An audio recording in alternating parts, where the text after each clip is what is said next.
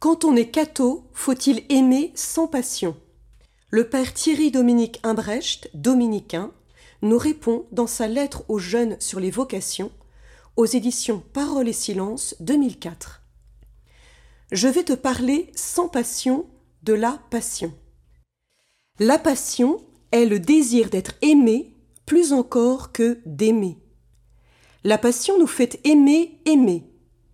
Elle est cet état fébrile, obsessionnel presque, qui nous saisit en l'absence de l'être aimé. De plus, ceux qui sont sous l'emprise de la passion vivent la captation de l'amour. La passion fait suite à la séduction. L'une et l'autre sont complices.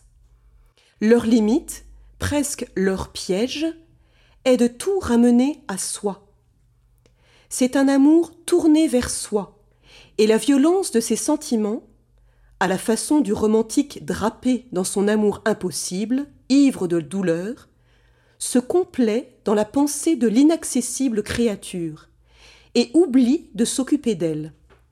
Ou bien, à la façon moins littéraire du coureur ou de la coureuse, passe tous les six mois en d'autres bras dès que la passion est éteinte.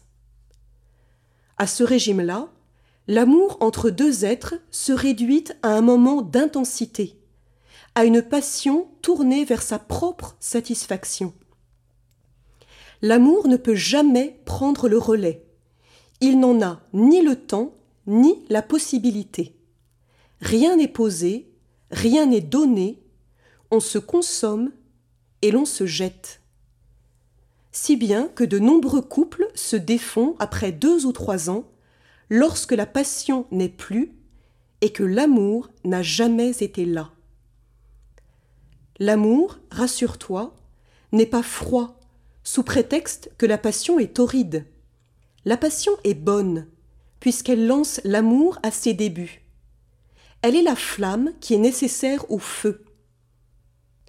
À la différence de la passion, l'amour se nourrit, non plus de l'absence de l'aimer et de son idéalisation, mais de sa présence.